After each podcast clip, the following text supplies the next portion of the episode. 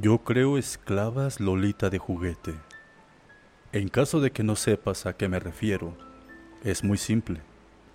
Transformo chicas jóvenes en juguetes sexuales fácilmente manejables. Eso, ellas no pueden escapar, resistirse, ni nada de ello. Ellas solo están ahí para tu diversión sádica. ¿Curioso del por qué? Soy un cirujano viviendo en uno de esos países en las periferias del este europeo. Una sociedad bastante ruda. La pobreza es enorme, y a menos que tengas dinero y conexiones, estás en problemas. No es necesario decir que yo tengo ambas. También tenemos hermosas mujeres aquí. Los países del este europeo son bien conocidos por eso. Afortunadamente para mí, algunas de estas chicas ya no tienen parientes o familiares y viven en orfanatos. Yo no llamaría eso vivir. Es increíble lo que encontrarás ahí. Algunas chicas muy jóvenes tienen suerte y son adoptadas, pero a la edad de 8 o 9 años ya son muy grandes. Algunas de las niñas más lindas son vendidas para prostituirse y podrías considerarlo suerte también en vez de desaparecer lentamente la mugre y la pobreza. Yo compro algunas chicas. Generalmente tomo las más atractivas, que rondan entre los 9 y 10 años, antes de que comiencen su pubertad. El orfanato coopera bastante. Están alegres de tener una boca menos que alimentar. De la misma forma, aceptan mis donaciones para ellas. Nunca preguntan, y yo nunca divulgo nada. Ellos saben que soy cirujano. Probablemente piensan que hago algunos experimentos con las chicas o que corto sus órganos para después venderlos. Pero no. Encuentro un negocio mucho más rentable. Transformo a las chicas en juguetes sexuales. Puedes ordenar un juguete sexual Lolita si quieres. No son baratas. Cobran entre 30 mil y 40 mil dólares por un juguete eso no toma en cuenta los gastos de envío. Pero tendrás un juguete sexual bastante satisfactorio por muchos años. Ellas son, ¿cómo decirlo? Una muñeca, pero con vida. Déjame decirte cómo logro que una joven niña de orfanato se haga una muñeca viviente. Cuando he encontrado una chica nueva y apropiada, pediré al orfanato que la venga a dejar a mi villa. Ella llegará desnuda, atada y con los ojos vendados. Después de una breve inspección y un chequeo médico, la llevaré a la clínica especial de mi villa. Después la limpiaré profundamente. Estas chicas son sucias, realmente apestan. No han visto un baño en años y son muy descuidadas. Cuando están finalmente limpias las pondré en una camilla y le daré una inyección que la hará dormir. Le crearé una nueva identidad y le daré un nuevo nombre. No conozco los nombres reales de las chicas, solo sé su edad y es todo lo que necesito. En el orfanato, cualquier dato de ellas será destruido. Nunca existieron. Ahora su existencia será la de un mero juguete. Tengo un trío de esclavas Lolita de juguete. Dasha, que tiene 11 años y está en etapa final de su transformación. Tania, que ahora tiene 12 años, dos años desde que la creé.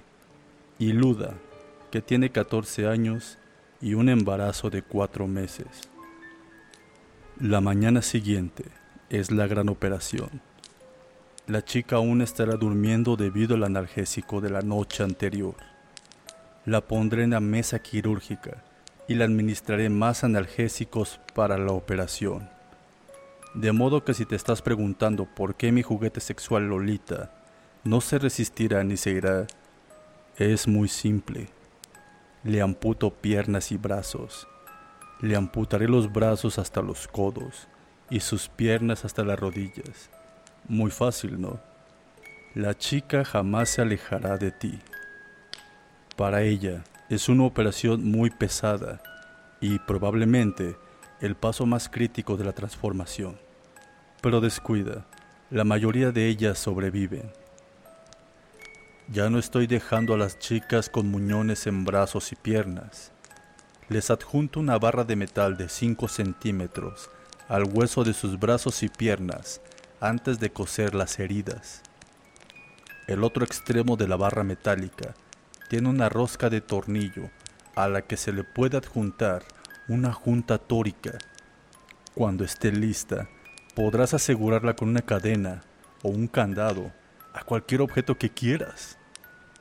Mi Tania y mi Luda normalmente tienen una cadena pegada a la espalda, encajada con ambas juntas tóricas en los muñones de sus brazos.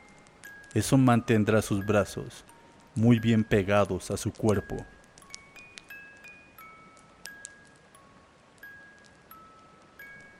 Al principio, debes cuidar mucho de las heridas de los muñones para prevenir infecciones.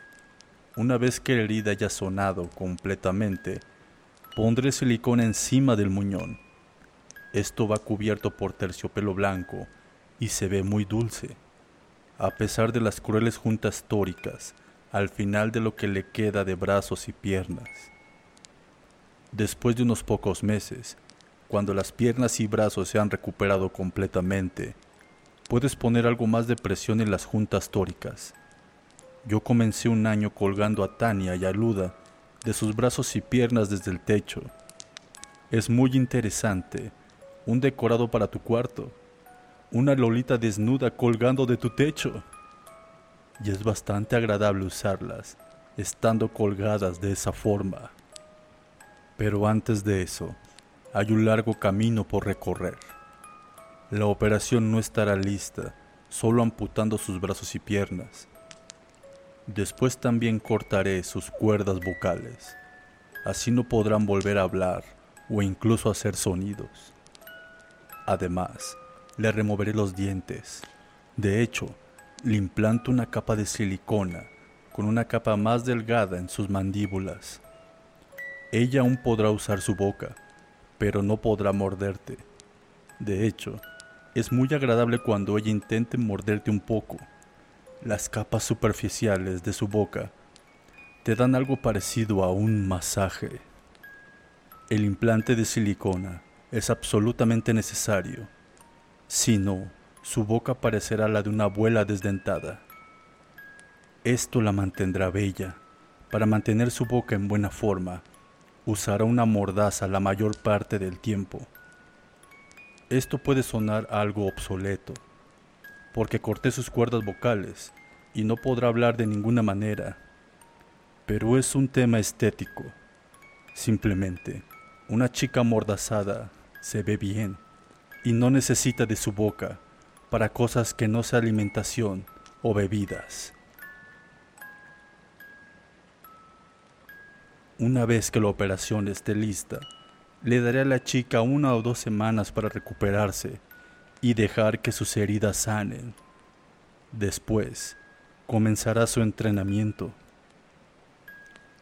Ella ya no es una chica ordinaria, sino que un juguete, y tiene muchas cosas que aprender. Ya que no tiene dientes, no puede comer.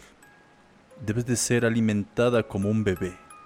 Yo lo hago una vez al día con una mamadera y fórmulas de infantes, porque contiene todas las vitaminas y minerales. No le daré más de lo necesario.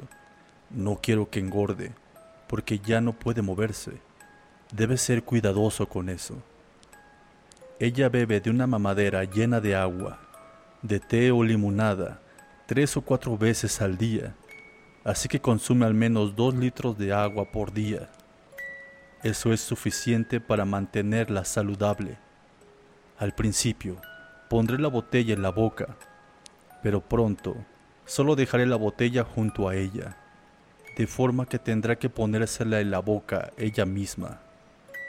Toma algo de práctica que logre poner la botella en su boca, ya que no tiene brazos, pero eventualmente lo hará y beberá. Cuando lo haga, le vendaré los ojos antes de que tome la botella, antes de que su entrenamiento haya finalizado. debe encontrar la botella y beber de ella sin ver. La comida y la bebida se devuelven, así que la llevo al baño unas veces al día. Como no se puede mover, debes levantarla y llevarla tú al baño. Tendrán que soportar cualquier forma posible de tortura antes de que siga con la próxima etapa de su transformación. En esta fase estarán la mayor parte del tiempo con los ojos vendados, pero cuidaré de que también pueda ver cómo la torturo. Tengo una cámara corriendo casi siempre, así que tendrán que ver su propia tortura y otras películas realmente fuertes al menos por una hora al día. En algún punto, no solo será una esclava física, sino también mental.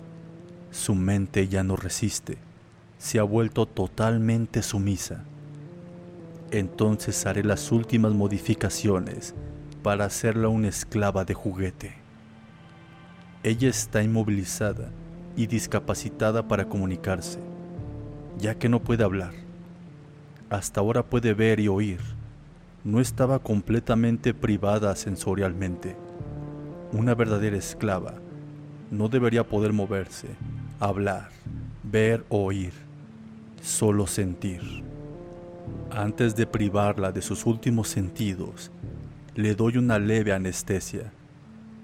Después, pongo unos audífonos en sus orejas y programo ruidos extremadamente fuertes que duran varias horas. Esto será suficiente para dañar su audición lo suficiente como para que no vuelva a escuchar. Como toque final, trataré sus ojos con un láser. Ella no será completamente ciega. Mi Tania y mi Luda aún reaccionan a luces fuertes y supongo que aún pueden ver sombras tenues pero no pueden reconocer nada y están casi sordas. De cualquier forma, vendo sus ojos la mayor parte del tiempo, pero eso es por gusto personal. Están completamente paralizadas, ni siquiera hacen ruido cuando las torturo. Solo puedo notar que sufren dolor por las reacciones de su cuerpo, la respiración agitada y la expresión en su rostro. Cuando se haya recuperado de esto, estará transformada en un pequeño juguete indefenso listo para la venta. Son fáciles de cuidar, solo un poco de comida y otro de cuidado, incluyendo su limpieza diaria. Están inmovilizadas, puedes juntarlas a cualquier objeto o incluso decorar cosas con ellas. No pueden hablar oír o ver.